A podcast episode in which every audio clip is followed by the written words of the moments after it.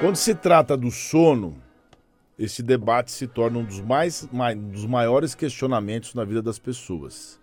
Segundo o um estudo recente do Serviço Nacional de Saúde do Reino Unido, grande parte dos adultos precisam de pelo menos seis horas de sono diárias para se sentirem bem. Já para especialistas norte-americanos, dormir demais pode afetar as funções cognitivas do corpo humano. Para falar sobre as doenças relacionadas ao distúrbio do sono, como a narcolepsia, nós vamos conversar agora com o neurologista, chefe do ambulatório de neurologia do comportamento da USP, o médico Paulo Bertolucci. Bom dia, doutor Paulo. Tudo bem? Obrigado por nos atender. Bom dia, Sergei. Tudo bem? Antes de falar. Tudo bem, doutor. Antes da gente. Correção, não é da USP. A USP é ótima, mas eu sou da Universidade Federal de São Paulo, da Unifesp. Ah, tá corrigido. Obrigado, viu, pela, pela menção, doutor. Antes da gente falar sobre as questões específicas relacionadas aos distúrbios do sono, você poderia explicar o que é considerado um sono de qualidade? É verdade essas seis horas? E por que, que tem pessoas que dormem bem com seis horas e outras que ficam péssimas? Isso é do, de cada organismo tem um jeito? Cada organismo tem um jeito, então é, tem uma variabilidade. Na verdade, assim, para a média seria alguma coisa como entre 7 e 8 horas de sono por dia. É, isso varia de acordo com a idade. É, todo mundo sabe que os bebês dormem muito mais do que isso, e isso vai diminuindo com o tempo. E pessoas idosas podem, mas aí eu queria chamar a atenção, mas não obrigatoriamente, ter uma menor necessidade de sono. Então você vê pessoas idosas que ficam felizes da vida aí com 5 horas ou alguma coisa assim. Mas para a média seria entre 7 e 8 horas por dia. É claro, você falou, tem gente que fica feliz com menos, com seis horas está ótimo, e tem gente que precisa de oito ou nove horas para ficar bem. Eu acho que para os seus ouvintes é, valeria a pena uma coisa, porque a pessoa pode se perguntar: será que eu estou dormindo o suficiente? Uma maneira geral de você é, saber se está dormindo o suficiente ou não é responder a duas perguntas. Quando eu acordo de manhã, eu acordo descansado? Se você acorda descansado, você dormiu o suficiente. Se você não acorda descansado, você não dormiu o suficiente. Isso é a primeira pergunta. A segunda pergunta é: sinto sono durante o dia? Se você sente sono durante o dia, você não dormiu o suficiente. É, e aí tem uma coisa, eu acho que antes de prosseguir, que é assim: a pessoa fala, eu não entendo, porque eu dormi as oito horas que precisava. Na verdade, você ficou deitado as oito horas que precisava, mas você teve um sono de má qualidade, porque não foi suficiente. Porque, embora o tempo tenha sido suficiente, a qualidade não foi suficiente. Então, esse é o, um, um, problema. Nessa qualidade, é, estaria incluída as pessoas, na ausência de qualidade, estaria incluída aquelas pessoas que acordam demais durante a madrugada, que seria um sinal, um sinal de estresse? É, na verdade, você tem duas coisas. A, um problema na qualidade do sono, e esse é bastante prevalente, é a apneia obstrutiva do sono. Então, a pessoa aparentemente dorme, mas se você fizer um registro, por exemplo, uma polia, você vai ver que essas pessoas elas não chegam a aprofundar o sono. É, por causa da apneia, pegando a apneia do sono como exemplo, é, quando elas estão entrando no estágio mais profundo, que é o, a, o estágio da fase dos sonhos, elas é, não conseguem chegar lá, porque aí assim elas relaxam e como elas têm apneia, isso vai fazer com que a via aérea feche. E aí ela não chega a acordar no sentido da pessoa falar, ah, mas eu não acordo. Não, não é que você acorda textualmente, assim, formalmente você superficializa. Então você nunca chega a um sono profundo. E aí, é claro, no dia seguinte você vai estar é, bastante é, é, é sonolento, depende da quantidade de vezes em que aconteceu isso que chama micro despertar. Né? Então tem isso. Isso é uma coisa. A outra coisa que também é bastante comum é, é da pessoa que acorda e não dorme mais. Aí você pode ver, aí sim, seja por estresse ou por depressão. Então a pessoa não relaxa o suficiente. O típico é ela acordar ou no meio da noite ou muito mais cedo do que deveria e não conseguir voltar a dormir. E aí, é claro, ela não vai ter um bom um bom dia, no sentido de que ela vai estar sonolenta. O advogado Manuel Xavier manda uma mensagem para nós direto do Rio Grande do Norte. Ele diz assim: advogado não tem sono tranquilo. Hum. E dizem que ninguém recupera o sono perdido. É verdade essa história, doutor? Que uma noite de sono que você não dormiu, você não recupera nunca mais? E quais são os efeitos para a tua saúde isso? Sergei, se nós não recuperássemos uma noite de sono perdida, estaríamos todos fritos, porque todo mundo tem a sua má noite por diferentes razões em que não dormiu o suficiente.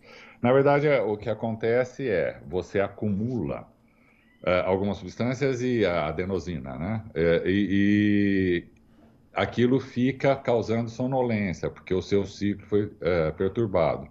Mas você consegue, se você tiver uma noite mais longa, recuperar isso. A prova disso você vê em pessoas que é meio perigoso fazer isso, mas possível, que por razões profissionais, seja lá o que for, dormem pouco durante a semana e elas vão te falar isso mesmo.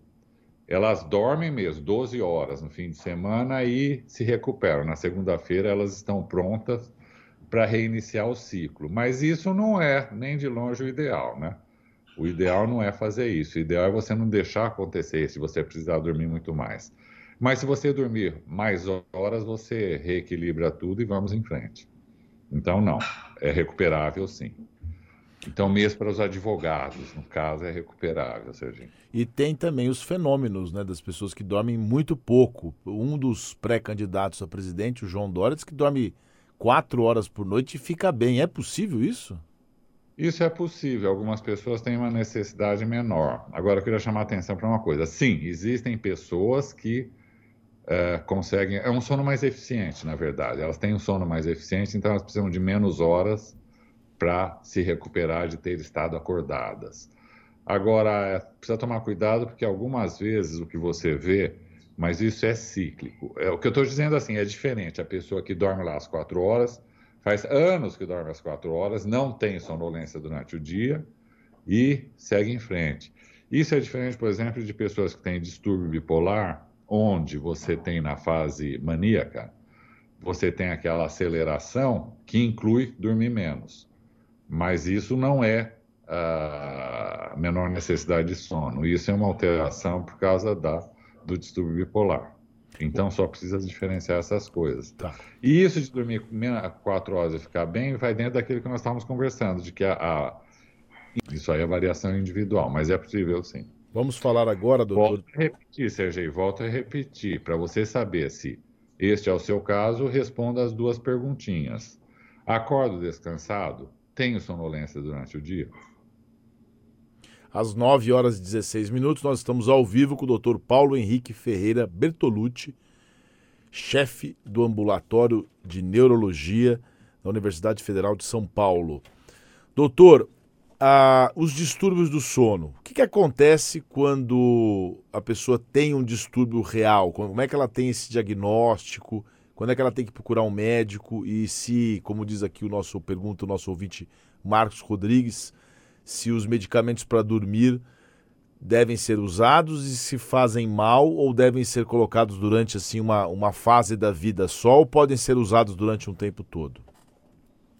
Então, é, essa é uma pergunta muito boa, Sergei, porque, a, a, na verdade, no Brasil existe uma verdadeira epidemia de você usar medicação para dormir quando você acha que está dormindo pouco. É, a medicação para sono você deveria encarar como um sintomático, no sentido de que é meio parecido assim: se uma pessoa está com febre, eu acho que a primeira coisa é você tentar estabelecer por que é que está com febre. Isto é uma gripe? Isto é uma pneumonia? Isto é uma septicemia? Varia, né? A, a implicação da gravidade disso varia. Com sono é a mesma coisa. O que você está vendo é um sintoma, você tem que ir atrás do sintoma e não tomar medicação para dormir e esperar que isso resolva tudo. E, na verdade, dependendo da causa, não vai resolver, que é o que você vê em pessoas que tomam esta medicação para dormir não funcionou, toma esta outra também não funcionou, toma esta outra também não funcionou porque elas não estão olhando a causa. Então você precisa olhar a causa. Agora, uh, das distúrbios, vamos pegar assim: é, é, os maiores problemas para alteração do sono são é, é, claro que tem outros, mas os dois mais importantes são é, poucas horas de sono, então a pessoa vai dormir tarde e acorda cedo, ou vai dormir na hora, mas acorda muito mais cedo, por razões profissionais, seja lá o que for. E aí, é claro, ela dormiu poucas horas, ela vai ter sono, não tem o que, não tem mágica aí. Ela vai precisar reorganizar a vida para ter mais horas de sono. Esta é uma causa. A outra causa é essa apneia do sono. Para a apneia do sono, tem algumas coisas que ajudam. Estas pessoas roncam. Na verdade, o ronco é justamente uma via aérea que está fechando, então a corrente de ar tem que passar por um espaço mais estreito, e isso vai gerar uma turbulência, que é o sono, é o ronco. É, o típico, né, e aí vem a apneia, o típico é assim, a pessoa começa a roncar, e vai ficando cada vez mais alto, e de repente para, fica aquele silêncio. Ah, quando é, é, o caso, né, o, o cônjuge, o companheiro de cama, algumas vezes fica pensando, morreu, parou. E parou mesmo, parou de respirar momentaneamente. E aí volta a respirar, e aí o ronco recomeça, e vai nesse ciclo o tempo inteiro. Então, esse ronco cíclico, que vai aumentando de volume, e aí tem o período de silêncio, é um sinal de apneia do sono. É, algumas vezes não é tão evidente assim. Quando é evidente assim, não tenha dúvida. Estas pessoas precisam de ajuda, porque isto é uma condição que pode trazer problemas graves de saúde. Não é só um incômodo para quem está ao lado. Para a própria pessoa, isso pode ser um problema. É, e você pode ver é, outras alterações do sono, é, da qualidade do sono. Você quiser dois exemplos. Um é a, a distúrbio comportamental de sono REM. É, o sono REM é a fase dos sonhos. Sergei, se você for olhar, ninguém sonha assim, ah, eu sonhei que eu estava é, tranquilamente meditando numa montanha. Nos sonhos, tipicamente, você está correndo, você está voando, você está fugindo de alguém. Em outras palavras, você está numa intensa movimentação durante o sonho. Então você pode se perguntar por que é que a pessoa não faz os movimentos daquilo que é da ação dela durante o sono, é do sonho. Ela não faz porque nesta hora, no ciclo normal, os músculos entram em atonia, o próprio mecanismo, né? Então você tem o mecanismo que, do, da geração dos sonhos e em paralelo com isso, você tem uma atonia, a musculatura fica totalmente relaxada. Esta é a hora, por exemplo, que as pessoas não se mexem na cama. Elas estão absolutamente imóveis e estão sonhando. Só o que se mexe são os, os olhos, acompanhando a ação. Por isso que chama o REM aí é de Rapid Eyes Movements, ou seja, movimentos oculares rápidos. O que pode acontecer com esse distúrbio comportamental é que os músculos não entram em atonia.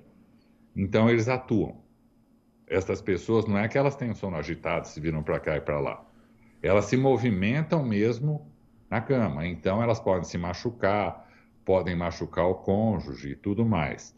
O ponto aqui, este distúrbio comportamental do sono REM, ele pode preceder em muitos anos algumas doenças neurológicas, por exemplo, a doença de Parkinson. Então, isso é uma outra coisa que deveria se prestar atenção. E se você quiser um outro exemplo, você tem a narcolepsia. Na narcolepsia, o que você vê é uma alteração do ciclo de sono e vigília. Isso é outra coisa que, que é, leva a um prejuízo do sono. Nosso organismo está preparado para detectar quando a luz do sol está caindo e é, iniciar o processo de se preparar para o sono. É, na narcolepsia, o sono entra de repente no meio do dia. São pessoas que subitamente dormem, dormem realmente, por aí alguns minutos e despertam. Lembra muito uma crise epiléptica, mas não é. É outra coisa, o tratamento é outro também. E algumas vezes, veja como são as coisas, elas também têm essa atonia muscular, e aí, é claro, elas desabam, que é a cataplexia. Então, você vê algumas vezes uh, coisas que dão a impressão, por exemplo, a, a, a narcolepsia, que dá a impressão de ser outra coisa totalmente diferente, mas na verdade elas são um distúrbio do sono. Então precisa tomar cuidado com isso. Que... Doutor, O assunto está muito bom, eu fiquei muito interessado aí com relação a essa coisa do não sonhar com tranquilidade, né? Sempre as pessoas têm aquele sonho tenso, né? É, é. Eu, eu, queria destrinchar mais, mas nosso tempo, infelizmente, a gente não tem mais tempo. De os sonhos. Eu vou sonhar hoje com essa entrevista, porque eu tinha tanta pergunta para fazer sobre sonambulismo, inclusive, sobre é. se o uso dos remédios de maneira. É, eu outro dia vi o Silvio Santos falando que toma remédio faz 50 anos para dormir e que ele não vai parar de tomar. Acho que, acho que ele toma não, não. E se essa altura não vai porque ele criou dependência. E, mas, mas faz mal, né? Vai mal. Aí é que tá, aquilo que eu estava te falando. Você não pode, assim, ah, não dormir bem, vou tomar medicação para dormir. Não. Você não dormiu bem por quê? Que é aquilo. Isso é um sintoma. É um sintoma do quê? Vamos tratar a causa. Algumas vezes não é possível, mas em geral é. E aí sim. Então, tá. não recomendo aos seus ouvintes isso. Seja isso só se der tempo, eu queria chamar a atenção que no Brasil tem uma praga, que é o distúrbio do sono nos adolescentes. Mas isso é outra coisa para outra entrevista. Ah, vamos marcar então, doutor. Tá bom. Vamos marcar um segundo tempo, porque realmente a gente não consegue agora. Mas muito obrigado, viu? Conversamos ao vivo aqui no Oito em Ponto com o Dr. Paulo Bertolucci, titular do Departamento de Neurologia e Neurocirurgia da Universidade Federal de São Paulo e chefe no ambulatório de neurologia do comportamento. Obrigado, viu, doutor Paulo? Uma boa semana para você. Obrigado pela oportunidade, Sérgio. Bom trabalho e um bom dia para os seus ouvintes.